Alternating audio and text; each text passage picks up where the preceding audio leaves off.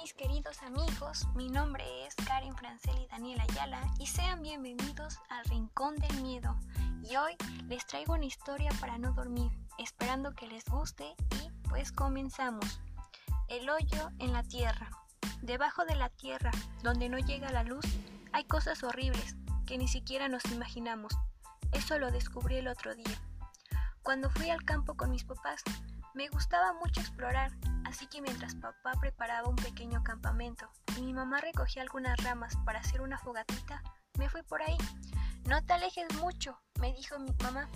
Yo asentí y me fui. Iba caminando cuando de pronto el suelo se hundió bajo mis pies. Había pisado sin querer la hojarasca que cubría un profundo agujero y caí en él. Me deslicé por las paredes de tierra como en una resbaladilla y varios metros más abajo llegué al fondo. Entre la poca luz y la sacudida, tardé un poco en ver. Aquello era una especie de tumba.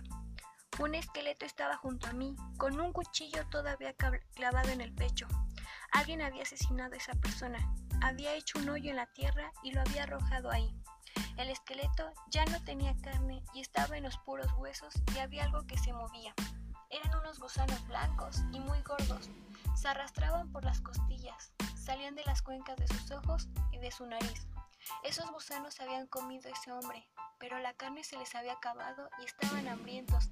De repente, debajo de mí comenzaron a salir miles de gusanos más, gusanos ciegos porque vivían bajo la tierra y no necesitaban ojos porque ahí la luz no alcanzaba. En un momento se me subieron. Tenía gusanos en todo el cuerpo.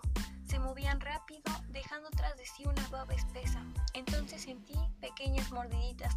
Me estaban comiendo vivo. Entonces pensé que los gusanos se comen a los muertos porque no se mueven. Tenía que sacudirme.